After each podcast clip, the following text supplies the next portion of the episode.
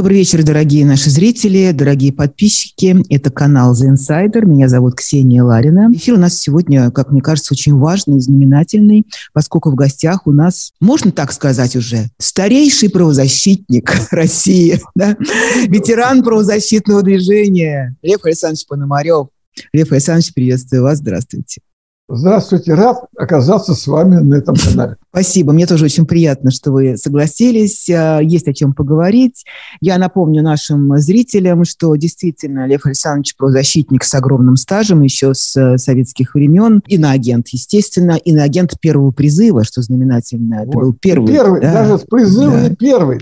Первый, номер один, да. Номер один. А, напомню, что Лев Александрович является членом Московской и Хельсинской группы об этом, специально об этом говорю, потому что это один из информационных поводов для нашей встречи. Глава общественного движения за права человека и фонда в защиту прав заключенных, создатель Конгресса интеллигенции, участвовал в создании мемориала, один из основателей Дем России, ну и действительно человек чести, совести и последовательных убеждений, которых никогда не менял, не торговал ими, за что и был и не раз и гоним, и унижен. Я вспоминаю тот э, Совет по правам человека, никогда его не забуду, с Путиным, когда он просто почти вот в оскорбительной форме отзывался о вашей деятельности, подозревая вас как чуть ли не, не в шпионской деятельности против России. Это я как бы вас представляю. Лев Александрович, ну мы начнем с Московской Хельсинской группы, поскольку это старейшая правозащитная организация, которую, по сути, ликвидировали сейчас, как и многие другие правозащитные организации и движения. Давайте напомним нашим зрителям, что такое Московская Хельсинская группа. Московская Хельсинская группа была создана в 1976 году. Глухие советские времена, если так можно выразиться. А, но при этом создавал его мой друг, близкий человек очень, Юрий Орлов. Они все понимали тогда, что добром это не кончится. Но при этом Орлов, будучи ученым, он поставил, может быть, впервые в те советские времена конкретную прагматическую задачу, которую можно было, теоретически можно было выполнить. А именно, следить, как Советский Союз выполняет Хельсинские соглашения. Советский Союз подписал Хельсинские соглашения, понимаете? Одно дело, вот диссиденты того времени выходили, боролись против тоталитарного режима, рвали на себя рубаху, герои были, бесспорно, получали mm-hmm. сроки.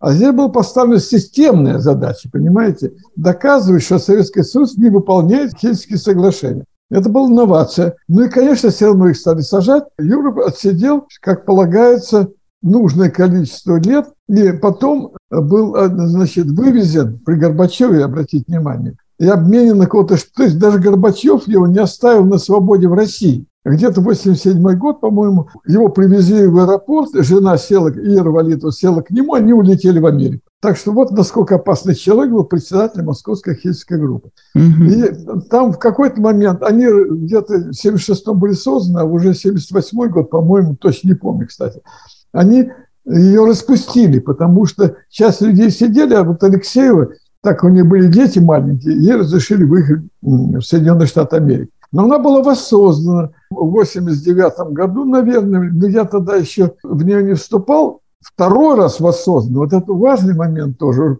как бы так, с большим весом, в 96 году, когда было 20-летие Хельской группы. Тогда Юрий Орлов приехал из Америки – мы провели большую конференцию. Людмила Михайловна, вы были председателем, меня заместителем председателя Хельской группы. И тогда она заработала, как говорится, во всю свою мощь, скажем так. Я помню эти времена, мы э, создавали правозащитные организации в регионах России, и потом на основе этих правозащитных организаций я создал общероссийское движение за права человека, отдельное уже юридическое лицо. То есть, понимаете, ну, первое, что я хочу подчеркнуть, значит, советское время а, значит, первая правозащитная организация. Второе, что я хочу подчеркнуть, что они способствовали расширению правозащитной деятельности по всей стране. Мемориал к тому времени уже был создан, я тоже этим занимался, но мемориал все-таки, особенно в начале, ставил перед собой задачу а, больше исторический. Но при этом, конечно, был отдельный а, значит, у них проект «Горячие точки», очень такой героический проект во время Чеченской войны. А здесь была создана правозащитные вот эти приемные, в Москве было приемное создано, где люди могли приходить по любым вопросам, в том числе и социальным. А по социальным вопросам, вообще говоря, мы взаимодействовали с властью. Это было, слава богу, э, ельцинские времена.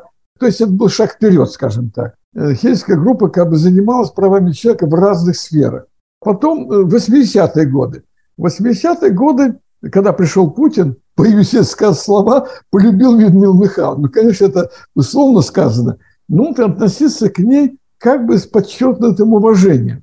Путин для меня абсолютное зло. Мне казалось, что у меня эмпатии не может быть. Но как-то мне кто-то говорил, что он удивлялся. Он как бы изучал ее, знаете, как такое животное, которое он не понимает. Вот как так можно жить? Была в Америке, там вернулась сюда, на копейки там живет и все остальное. И она вошла в Совет по правам человека в президенте и, в общем, играла там определенную роль. Помню, когда Путин придумал обмануть и провел гражданский конгресс в Кремле, обратите внимание, в Кремле. Позвал там правозащитников, разбавил правозащитников всякого рода общественным организациям, нужными тоже. Но как бы когда там оказались общественные объединения, не знаю, танцоров балета, я уже не знаю, как точно назвать, да, пчеловодов, да. В Кремле э, правозащитники просто растворились. Я не пошел туда, на всякий случай хочу сказать. Но я помню большой зал, это проходило во время, когда ей был день рождения, и Путин ей подарил цветы. Тоже событие важно. Видите, не каждой правозащитной организации Путин дарил цветы там, лидерам. Конечно, это все провалилось, они обманули правозащитников, что они будут создавать, взаимодействовать, создавать круглые столы. Вот Хельская группа в Совете по правам человека играла большую роль, потому что Людмила Михайловна очень важна да. была. И благодаря ей вообще многие вопросы, связанные с правами человека, докладывались Путину. Ну, прям реально. Можно было посмотреть на kreml.org, когда Путин сидит, а ему задают очень неприятные вопросы. Больше нигде это нельзя было. Советую, я не знаю, сейчас Кремль.орг убрали это все. Это единственное место, где не заказные люди, понимаете, да, задавали вопросы или вообще молчали. Сванидзе, кстати, Людмила Михайловна и других членов правозащитного совета при президенте мог задать вопрос, что вот, например, сажают свидетелей Егова, сажают. Угу. Как-то Владимир Владимирович говорит, ну не может быть, они же, так сказать, они христиане, там, я разберусь. Через месяц посадили первого свидетеля. Пришла в очередь московской христианской группы. Здесь мне отсюда трудно сказать дальше. Пришла да, да, Мы да. Пришла очередь всех, да, всех правозащитных всех, организаций. Да. Последовательное мы наблюдаем. Да, Ве- веерное отключение да, такого да, да, понятия, как, как права человека. Сейчас уже слышу э, предложение некоторых депутатов, что вообще убрать этот термин из э, Конституции, убрать, О, э, да, что нет никаких, да, да не нет ни прав человека, ни основ, основополагающие гражданские права и свободы, это все не главное. Главное для русского человека – это вера, отечество, семья. Скажите, пожалуйста, а, Лев Александрович, почему вот это вот сочетание, этот термин «права человека» вызывает такое неприятие у режимов, ну вот типа того, который мы сегодня видим в лице России. Ведь то же самое было в советское время. Права человека это считалось какой-то красной тряпкой, само это наименование. В чем дело? Почему это так под запретом всегда было и вызывало такое бешенство власти?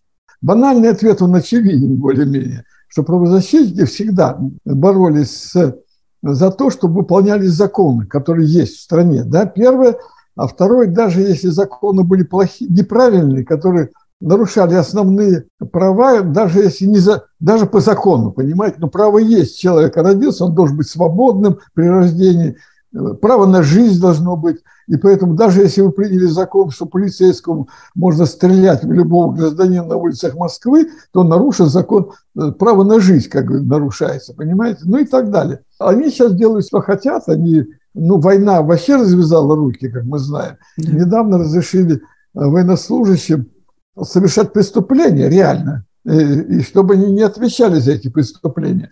Я не знаю, что имеется в виду, но если они сказали преступление, но при этом э, можно не отвечать, может быть, можно и насиловать там, и убивать, все что угодно, понимаете, да? Они ведут агрессивную войну э, в Украине и все остальное. Но если коп, копнуть глубже, то здесь вот, боюсь, так сказать, не очень профессионально высказаться, Дело в том, что всегда как бы в человечестве такая была борьба добра и зла, условно говоря. В тот момент мы сейчас живем, когда Путин такой, ну, олицетворяет зло абсолютное. Человек, которого нет никакой эмпатии к людям, это можно доказать. Ничего хорошего, ни одного слова сказать о нем нельзя. И он каким-то образом пробудил в каждом человеке, во мной, не в каждом, во многих людях, у тех Зверя. людей разбудил как бы зло. И поэтому он оказался не один. Очень много людей пошли за ним. А, и я не религиозный человек, но вот у меня отношение к правам человека и к демократии религиозное. В соответствии с правами человека и демократии, то цивилизация может спастись. Потому что мы прекрасно понимаем, что существование человеческой цивилизации – это хрупкая вещь. Мы видим и в демократических странах, как возникают конфликты, но они справляются с этими конфликтами, понимаете? Там есть радикальные люди, есть нерадикальные. Человечество будет существовать, и всегда будут радикалы, умеренные там, справа и слева радикалы, которые будут призывать там даже нападения делать на улицах. Когда возникла вот серьезная тема прав человека по-настоящему? Это после Второй мировой войны. И когда люди стали думать, как спастись, ведь Вторая мировая война? Это была чудовищная вещь, правильно? Ну что там говорить? Там сотни миллионов, десятки миллионов людей да, погибли. Причем Первая мировая война и Вторая были рядом, там 30 лет. Да, то есть в Европе, в центре цивилизации возникли две мировые войны, э, и было ясно, что третья, если опять в Европе будет создана, то человечество не выживет. То есть реальная опасность существования цивилизации. И вот то подумали, подумали, поняли, что если выполняются права отдельного человека в отдельной стране, то выполняются права человека групп населения, да, и государства не будут воевать друг с другом демократически. И так и получилось. Мы живем, слава богу, более-менее спокойно.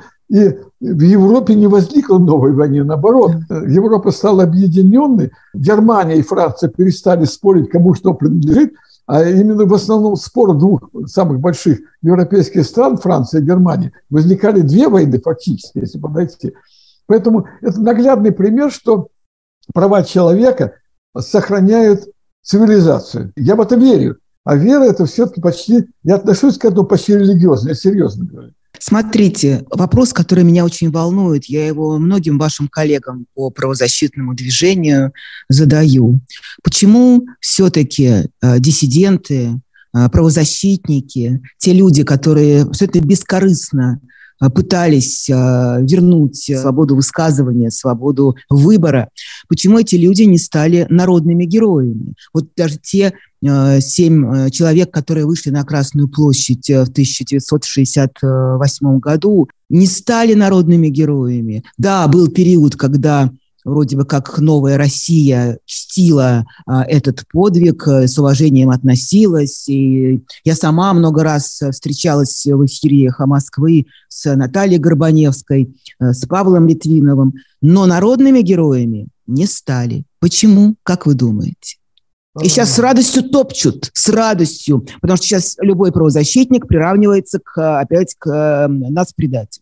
Не случайно говорю, религия – это как ранних христиан. Народный герой подразумевает такое понятие очень широкое, и в том числе понятие глубинный народ, так называемый, все вместе. Россия действительно имела историю имперскую, потом Советский Союз еще укрепил вот эти имперские традиции, там вот как вы сейчас сказали, вождь там, православие. Конечно, православия не было, ну, хотя тоже Сталин опирался на какой-то момент даже на православие. Но еще больше укрепил где-то внутри обычного человека понимание того, что только так можно и жить. В империи, пренебрегая одним, другим, третьим. Но я хочу сказать, я не первый раз, и меня здесь на Западе спрашивают, я говорю, простите, Давайте вспомним про все империи. Допустим, Соединенные Штаты Америки. Каким образом стали демократическим государством? Они сначала уничтожили несколько десятков миллионов индейцев, а потом построили у себя демократию. Вот есть, Путин также говорит, что они э, индейцев вот можно, уничтожили можно, и негров линчуют. Я ведь не случайно это говорю, что это правда. Путин вся врет, скажем так, но иногда он говорит правду. Так вот, империи, допустим, э, Великобритания, сколько она там индусов там Э, значит, полегло, да? И даже, в, даже уже в нашей современной истории война в Вьетнаме со стороны Соединенных Штатов была даже еще позже немножко. Вот в этом и проблема, что Россия только сейчас, если эти страны как бы сделали выводы, и я надеюсь, это, они сделали эти выводы, отказались, публично отказались, что этого никогда не будет, условно говоря, то Россия только сейчас созревает до отказа от империи, понимаете? Она отстала. И, конечно, это делается медленно, болезненно очень. Живем в такой исторический период, когда оставшая Россия догоняет европейские страны. Вот так нам повезло, понимаете? Я надеюсь, что это последний рывок империи, который мы переживаем. Но вот имперское сознание живет в народе. И поэтому мы сделали такой серьезный рывок демократии в 90-е годы, как понимаете, да, 89-й, 90 91 год, но это был рывок интеллигенции, определенно, можно сказать. Ну, интеллигенции, городских жителей, и поэтому действительно мы продвинулись сильно. Конституция, там, законы правильные, э, судебная реформа, все было не так плохо в начале 90-х годов. Но из-за того, что большинство людей имели советское прошлое, то они как-то быстро, и ФСБ э, подсуетилась очень быстро. Значит, и имейте в виду, Демроссия, когда создавалась, 70 или 80 процентов были коммунистами. Но среди вот демократической России, там, ну, считайте, 10-15 процентов были люди, которые отвергали вообще. А это бывшие коммунисты были. Поэтому быстренько там все как-то произошло, они забыли о том, что они демократы. Ну и ФСБ подсуетился. И вот то, что сейчас происходит. Помню, литовцам говорил, вот, друзья, если у вас кто-то при власти останется там 15-20 лет, вы тоже будет фашистской страной. Понимаете? Вот это, это великое дело, что во всех странах демократии идет сменяемость власти. Права человека и сменяемость власти, они очень завязаны друг на друга. Если бы Путин не был три срока у нас бы не было фашизма. Лев Александрович, я позволю все-таки добавить э, или поспорить. Мне кажется, что не только это, не только несменяемость власти. Если уж мы э, вспоминаем э, начало, но новейшей истории России, то, что не случилось, э, не случилось иллюстрации, не случилось настоящего суда над КПСС, не случилось обнуление э, Комитета государственной безопасности, он как существовал, так и остался существовать и многое-многое другое. Не был, по сути, осужден советский режим как преступный и нелегитимный. Э, не убрали ни Ленина, ни Сталина с площадей, а значит и из мозгов э, человека и населения. Мне кажется, это тоже имеет значение, путь, который страна проходила. Почему так легко этот Путин победил собственный народ.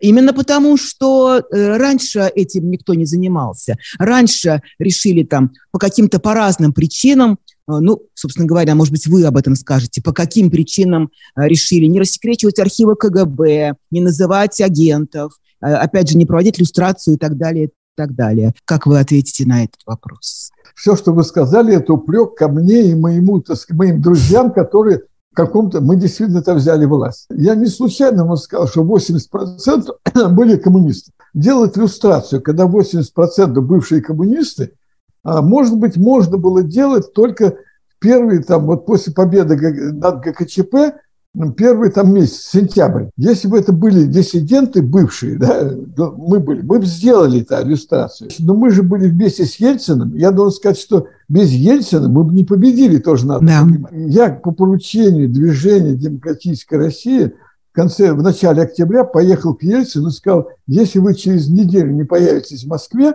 мы уходим в оппозицию к Ельцину. И он приехал благодаря ему мы победили. То есть половина, понимаете, половина победы была демократического движения, подчеркиваю, которое в основном состояло из интеллигенции. А вторая половина дал Ельцин как диссидент внутри партии и потащил за собой диссидентов наше движение демократическое. Ну, кстати, народ его воспринимал как своего представителя. Да, народ, народный герой верно. был. Да, да, да, он, да. Вот он был народный герой, mm-hmm. понимаете? Но не диссиденты, понимаете? Вот он был народный герой, э, что он внутри системы. Горбачев с ним долго и упорно воевал и сделал из него народного героя. Не было времени, чтобы, допустим, из Юры Орлова делать народного героя. Времени не было. Ельцин на, на первом, втором, третьем канале он стал народным героем. Поэтому, еще раз говорю, иллюстрация – это когда реальная сила а, руководит уже страной, и тех людей, которые надо убрать, убирает. Ну, например, Западную Германию оккупировали и сделали иллюстрацию. А здесь Э, сам себя не вытащишь из болота. Кстати, Ельцин сразу, первый, один из первых указов Ельцина был распустить, ликвидировать пятое управление КГБ. Угу. которая занималась слежкой. Это был серьезный шаг. Но потом вдруг оказалось, что Гусинский, который руководил НТВ, НТВ, НТВ, НТВ то есть оказалось, что чекисты оказались затребованы как новыми административными руководителями. Хотя вроде все демократы были. Ну, Собчак, уж куда там дальше. А зачем-то он взял Путина себе помощники, первые. Зачем он взял? Это такое время было, что они чувствовали, что без ФСБ не обойдутся. Кто-то должен был помогать им, крышевать там, защищать их от бандитов. Понимаете, все это трудно описать, когда человек не жил в то время. Вы же наверняка это да, все конечно, Поэтому конечно. Была трагедия 93 -го года, когда была попытка реально свержения Ельцина, причем почти получив с оружием в руках. Потом они окружили Ельцина со всех сторон я, например, до 93 года встречался с Ельцином там более-менее регулярно. Мы, Дем России, требовали от него какие-то вещи. Он выполнял. А после 93 года, понимая, что его могут реально свергнуть, окружение Ельцина, ясно, что пошло по пути усиления его власти, персональной власти. Теперь дальше вот суд над КПСС. Но вы знаете, тогда тоже правильно говорили.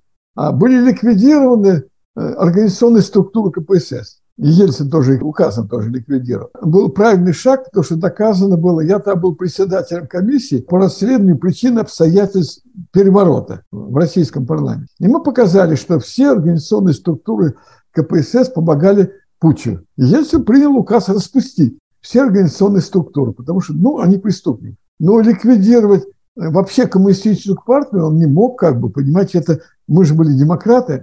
Как? Ну, КПСС, КПСС-то запретили, а КПРФ-то да. прекрасно себя чувствовал. Но в итоге, да. Лев Александрович, ты тоже... Мы не могли, да, говорите. еще раз я скажу, угу. мы не Давайте. могли ликвидировать идеологию. Понимаете, угу. коммунизм существует в любой западной стране. Идеологию нельзя ликвидировать. Ну, просто очевидно. Почему? Можно запретить?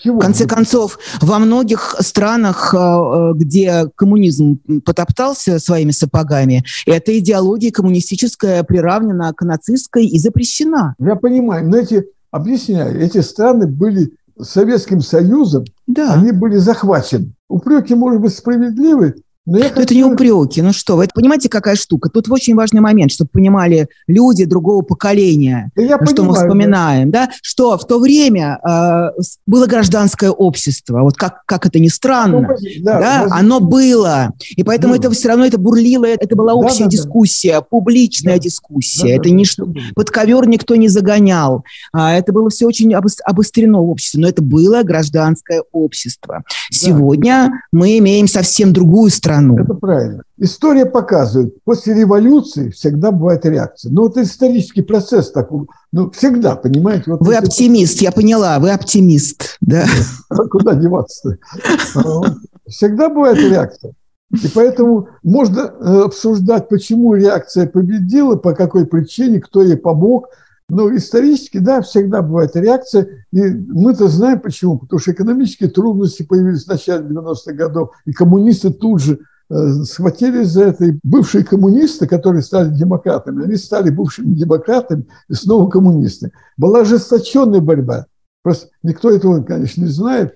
Мы, э, значит, ожесточенная борьба с сохранением Ельцина. А Ельцин я продолжал более-менее быть демократом. Последнее, что я хочу сказать, если исторически вот эту часть заканчивать, до э, нулевых годов, до Путина, Россия все-таки шла по пути демократии. Как-то. Трудно там, с большими минусами, но шла. Мы знаем, что свобода слова была. Вспомните куклы, как там Ельцин, каким образом там чудовищно изображали Ельцина. Где-то недавно там э, зять Татьяна писал, что он скрипел зубами. Дома сидел смотрел, но при этом он сказал, нет, я это не буду уничтожать. Мог бы запросто это, закрыть эту программу терпел. Даже терпел. во время Первой Чеченской была свобода слова. И можно да, было публично да, об этом дискутировать. Митинги да. там и так далее, и все остальное. Да. В конце концов, он подписал мирный договор под давлением демократов. До конца 90-х годов в каком-то виде демократии. Поэтому хоть реакция началась, все стало падать,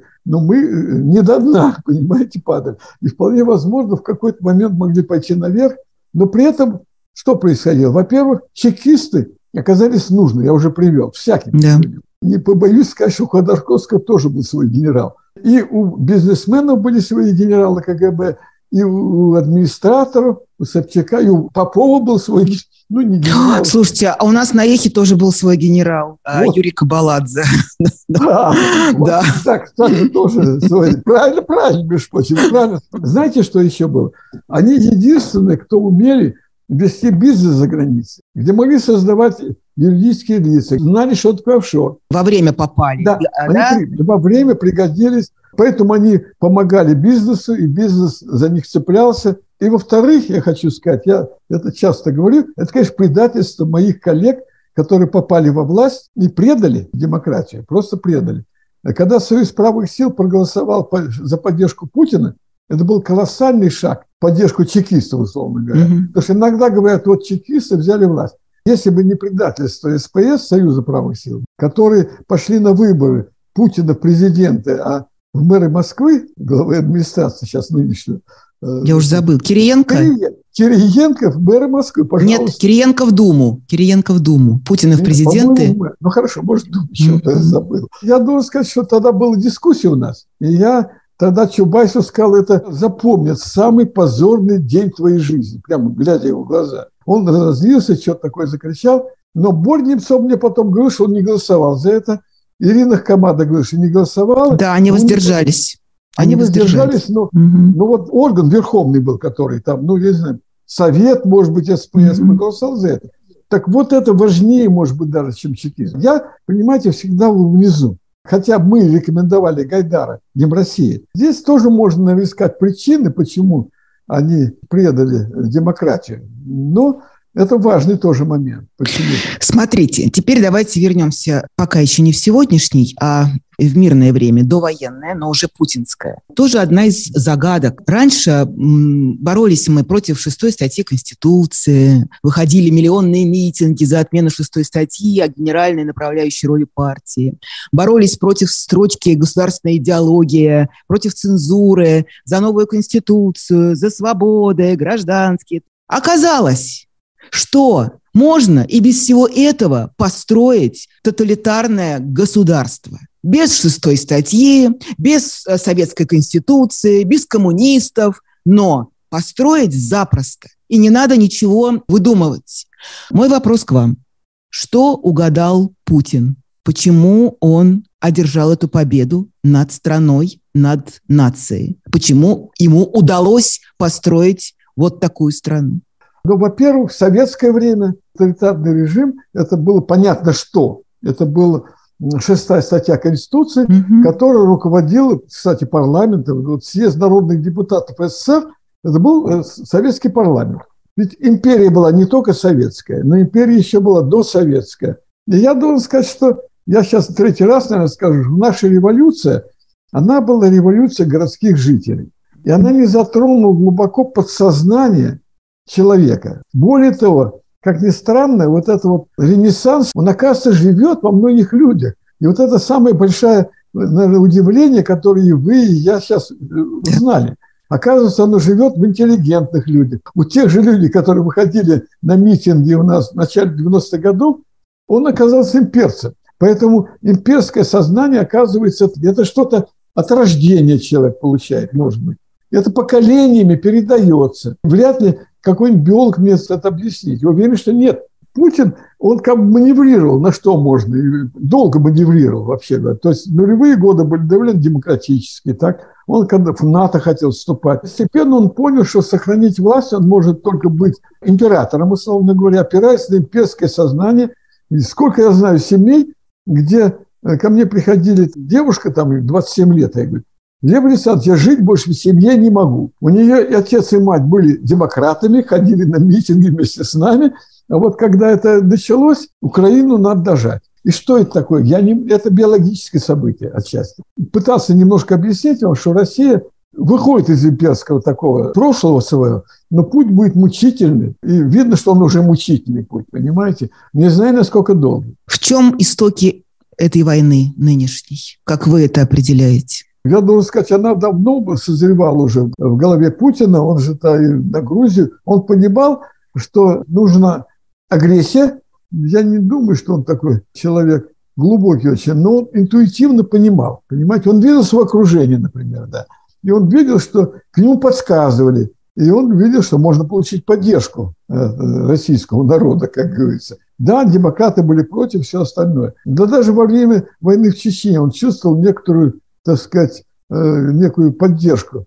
Знаю некоторых демократов, которые говорили, надо с Кавказа, надо поставить на место, мы готовы взять оружие. Это предвещали взрывы домов, и народ э, был готов э, ну, рвать, да, на, кус, смысле, рвать да. на куски да, вот этих ну, вот да, да. террористов.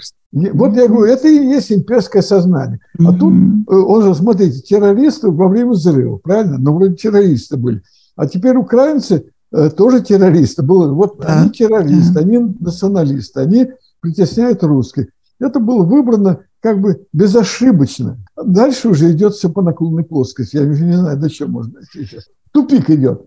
Но я надеюсь, что Украина победит. Прошу прощения, на вашем, можно у вас говорить, на вашем канале говорить? Здрасте, мы только и так и говорим, конечно же победит, я в этом не сомневаюсь. Скажите, пожалуйста, какие инструменты и способы остаются для правозащитников внутри России?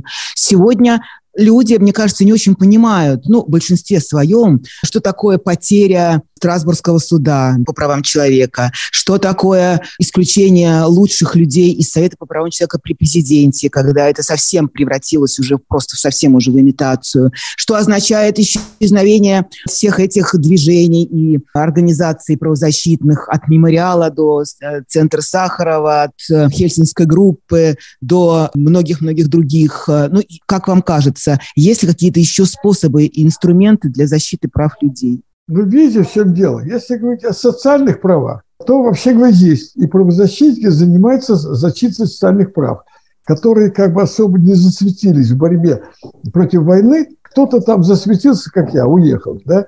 а кто-то занимается своей такой юридической работой, я бы сказал. Она полезна.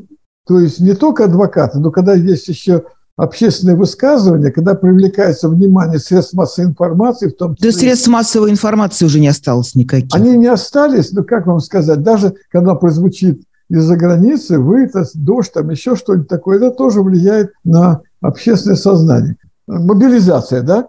Довольно mm-hmm. много работает групп внутри интернета, которые подсказывают, как уклониться от мобилизации. Это все работа правозащитников. Много примеров можно привести. Или вот борьба с пытками в колониях. Я ушел из организации, которую я возглавлял, но мои коллеги занимаются самым крупным таким процессом, когда в результате расследования беспорядков в колонии в городе Ангарске были конкретно изнасилованы около 100 человек. Это как бы так говорят. Но мы, 30 человек мы нашли. У нас есть документы, что их насиловали. И два с половиной года мы вели следствие. А сейчас суды начинаются. Тормозили, Следственный комитет тормозил, все тормозили. Поэтому борьба с пыткой в колониях пока сохраняется. Так что есть что делать, скажем так. И социальная защита. Могу, может быть, другие какие-то примеры можно привести. Но я, мои коллеги больше борются с пыткой.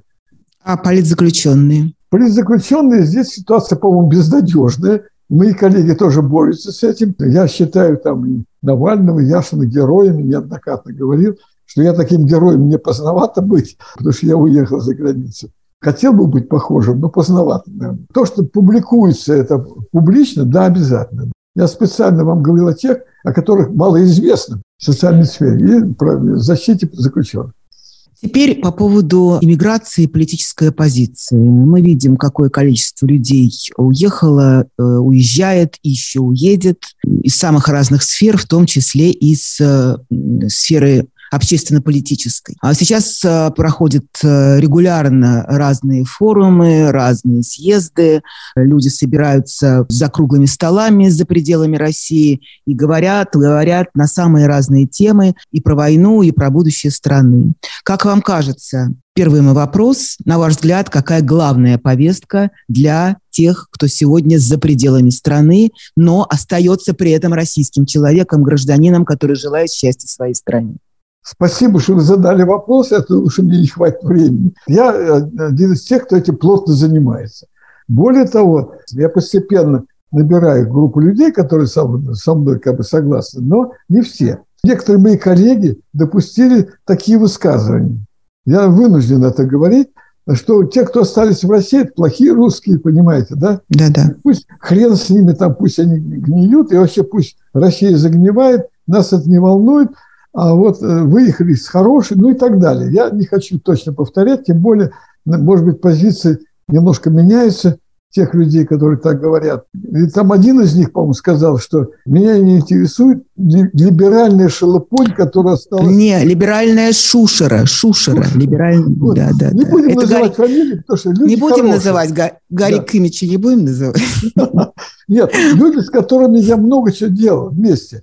Поэтому, ну, будем считать, что это заблуждение. Я считаю, что, конечно, Россия должна быть освобождена с помощью Запада. И я говорю очень простую вещь. ФРГ, почему сейчас демократическое государство? Германия, не побоюсь сказать слово «великое», понимаете, потому что действительно крупнейшая экономика, она великая не в смысле имперскости, а в смысле, что она государство, в которое люди хотели бы туда поехать, жить там, демократическое государство, экономика крупнейшая в Европе и так далее. Это произошло почему? Потому что она была оккупирована. Э, Запад отобрал людей, которых можно поставить там на административные посты, сказали, мы вас судить не будем, то есть не допустили возрождения э, фашизма там. И помогали интеллигенции там освобождаться от имперского, так сказать, этого прошлого. Вы имеете в виду после Второй мировой после войны? Второй мировой войны. Вот если бы оккупанты не взяли в свои руки возвращение Германии на путь цивилизованного государства, мы не знаем, что там было.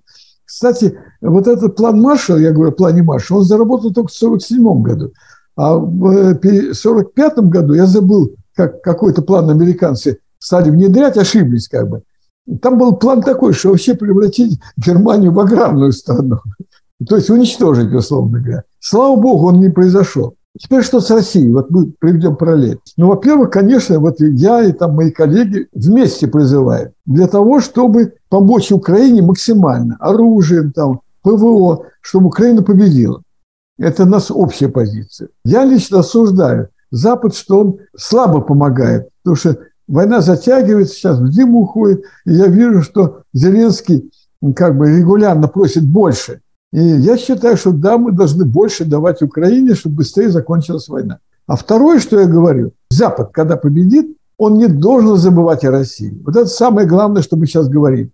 А что это такое не забывать? Добиться того, он должен добиться того, чтобы в России стали работать демократические институты. Как это делать? Я не могу точно вам написать, но оставить санкции, Первое. Но при этом Запад говорит, мы санкции все сохраняем. Потому что война – это только половина того, что мы хотим сделать. Мы требуем, чтобы Россия вернулись какие-то демократические институты. Требуем, чтобы там произошли изменения. И четко формулируется, что если вы политических заключенных выпустите, то мы подумаем, и мы будем уменьшать санкции. Если вы еще сделаете несколько шагов, тогда вас не будут судить в Гаге. Это очень важно, потому что каждый вообще под судом будет ходить ваши родственники не будут находиться под санкциями, зарабатывайте это. Но при этом, конечно, Запад должен очень сильно продумать это давление, очень сильно работать на как бы, поиск тех людей, которые могут их услышать. Я бы надеялся на внутрилинейный такой переворот какой-то момент – ну, подождите, одну секундочку.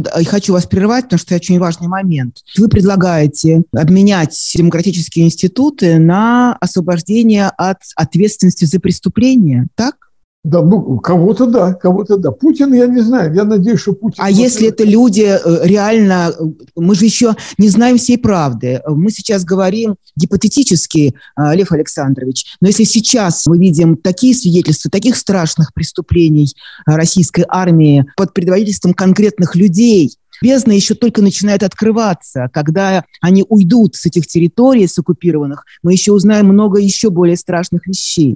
Ксения, как можно это простить? Ксения, я ни в коем случае не, не говорю о том, что простить. Более того, исполнители все должны быть найдены и отвезены в Гагу. Я говорю о людей, которые находятся в правительстве, понимаете, угу. да? Мы говорим только о людях, они могут это делать, изменения, понимаете? Они могут выпустить политзаключенных. Я надеюсь, что будет не Путин, а исполняющий обязанности президента. Там. Исполняющий обязанности Путина. Да, да, совершенно верно. Он, конечно, из окружения, но я уверен, он будет заинтересован в том, чтобы снимались санкции с него, с его родственников, и чтобы его не судили в Гаге э, как человека, который помогал Путину и все остальное. Мне кажется, что важнее вот сделать очень серьезный шаг к демократизации России, чем просто месть банальная. Я уверен, что это важнее намного. Ну, конечно, если он там снимал кожу с человека, то его надо судить. Никаких вопросов нет. А я говорю о руководстве России. Самое главное, чтобы Запад согласился это делать, чтобы у него хватило времени, желания, сил. Потому что мы понимаем, он сейчас еле-еле украинцам помогает, да? А захочет ли он заниматься Россией? Вот в чем дело. И так все ворчат, там, избиратели ворчат. Мы сидим там без света, кто-то там сидит без света там и все остальное. Не без света, а без газа. Они, угу. Россия будет опасна. И прежде соседям, если она останется в том виде, который есть. Вот это главный план мой, который я сейчас реализую в любом случае приоритет Украине, восстановлению ну, Украины, ну, конечно, потому что она конечно. абсолютно а, разрушенная Россией страна, исчезнувшие, стертые города, столько людей гибнет, и мы еще не знаем точных цифр, еще только предстоит узнать, и еще война в самом разгаре, она не кончается. Так что я думаю, что, наверное, все-таки первая задача, когда Украина победит – очень быстро всеми силами Запада ее восстановить, восстановить ее экономику, восстановить города. Я думаю, что на это будут брошены как раз э, большие силы. Вы уверены, что Запад захочет просто отгородиться от этого? Объясняю. Это очень много барака, чтобы вообще его не видеть и не слышать. Ну, послушайте, это очевидно, причем, что Запад должен быть в этом заинтересован. Я имею в виду люди, которые немножко думают о будущем. А если Россия останется в том виде, в котором она сейчас существует, после войны, да, то она будет опасна, просто опасна, опасна. для всего мира. Это сто процентов, это очевидно причем. Она еще будет еще более опасна, потому что там начнется анархия. Пригожин может получить доступ к ядерному оружию. И тогда что будет делать Соединенные Штаты Америки? Они будут вынуждены высаживать десант НАТО. У каждого склада у них не будет другого выхода. Поэтому надо убедить Запад, понимаете, что это необходимо. Понимаете, вот то, что говорить про Украину, я это все говорю, и без меня кто-то говорит, это все правильно. А вот эта тема, она как бы новая в каком-то смысле, не всеми поддерживается моими коллегами. И я считаю, что вот я должен этим заниматься, объединять своих коллег и Запад тоже. Как вы сами говорите, захочет ли он. Это mm параллельно должно происходить. Они должны готовиться к этой теме тоже. А что с обществом ну, делать? Мы же наблюдаем катастрофу гуманитарную, моральную, то, что произошло, то, что он сделал с людьми. Мне кажется, что это тоже невероятно важно, и как к этому подступаться, совершенно непонятно. Как это все лечить, какими, какие есть лекарства для исцеления. Взять за горло по-настоящему, чтобы народ понимал, весь народ понимал, э, что если сейчас не будет демократии, то будет плохо совсем я говорю, гуманитарная оккупация. Понимаете, вот как в Германии была оккупация, мы же не можем представить себе, что войска НАТО войдут в Москву. Не можем. Мне кажется, что возможно все. Нет, нет Сейчас вот я... мы живем в такой период исторический, как вы сказали, что возможно все. Вы когда-нибудь вообще предполагали, что э, Россия будет воевать с Украиной всерьез? Страшно вот, сне не могло такое присниться. Еще раз, я не представляю, скажем, да. потому что на самом деле это, как я привел пример, что надо будет высаживаться. Это когда полная анархия. Ну, представьте, закончится война с, с Украиной. И сейчас Запад боится залезать на Россию там, ну, далеко, поэтому не дает орудия. Да? А уж когда будет мирный план подписан с Украиной, точно не пойдет войной на Россию. Ну, не будет этого как бы стимула. А вот гуманитарно, то, что я называю гуманитарной оккупацией, когда принудить тому, что произошла смена санкциями, экономическими санкциями, понимаете – чтобы произошла смена режима, вполне реально, я считаю. И подтолкнуть к внутриэлитному перевороту тоже вполне реально. До этого намекнуть там mm-hmm. все такое. И народ будет поддерживать это, потому что он будет в таком же состоянии страшном. То есть, и довольно естественно, тот тоталитарный режим лопнул, когда был голод в стране. И этот лопнет, потому что голод. Ну, причина другая, но голод тоже будет. Это жестоко, но при этом можно будет добиться ну, какие-то результаты. А, и причем другое еще хочу добавить. Конечно, репарации Россия будет платить. Там 300 миллиардов долларов, по-моему, заморожены где-то за границей, и они должны пойти на репарации. Но я более того хочу сказать, что в какой-то момент э, значит, должен включиться план Маршалла для России. Понимаете, так же, как был для Германии. План Маршалла для России будет что включать? Заранее будет сказано, вот если будет демократия, мы поможем восстановлению экономики. Вот в этом направлении можно выиграть и восстановить mm-hmm. демократию. Никого другого я не вижу, к сожалению. Когда этот э, приступ оптимизма с вами случился? Ведь наверняка после 24 февраля вы тоже, как и многие нормальные люди, были в каком-то состоянии шока. Нет, ну, конечно, я тогда вот писал свою великую петицию, да, собрал да, да. 30 тысяч подписей. Да, против войны. Против угу. войны. Там меня там задерживали, сажали. Там, я, ну, в общем, мне сказали, уголовное дело возбуждено, мы тебя арестуем. Ну, и до меня тоже похоже что-то говорили, хотя я, правда, не помню кто, честно говоря. Скорее вот такой пессимизм. А с другой стороны, может, я патриот настоящий, понимаете? Конечно, я, я не сомневаюсь. Я, конечно. Я, я, я как бы коренной, никто мне не скажет, что там... Понимаете, я хочу, чтобы Россия существовала, я хочу, чтобы вошла в семью европейских народов и занимала там достойное место. Ну, у нас прекрасный финал получился нашего разговора с Львом Пономаревым. Спасибо, Олег Александрович. Мне очень хочется разделить э, ваш э, оптимизм, хотя, наверное, надо уповать на то, что все-таки сейчас 21 век действительно, и все, что происходило в 20 веке, там были другие скорости. Сейчас происходит все страшнее и ужаснее, но быстрее. И надеюсь, что мы с вами успеем увидеть э, хотя бы краешек э, этой э, новой страны под названием «Свободная Россия», ну и, естественно, «Цветущая Украина». Я думаю, что да, на нашем канале мы можем пожелать победы украинскому народу и сказать лишний раз, что мы его поддерживаем.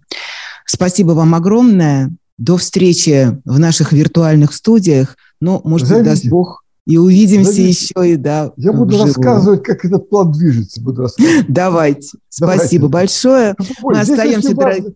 Да, Важно пожалуйста. агитация внутри страны, понимаете? Да, я стараюсь это делать, просто я не рассказал. У меня есть программа, каким образом мы через сетевое сообщество, я агитирую за то, чтобы больше и больше людей нам подтягивать. Извините, что мы закончили. Все прекрасно вы говорите. Спасибо вам большое. И на связи остаемся. Всего Спасибо вам доброго. Спасибо.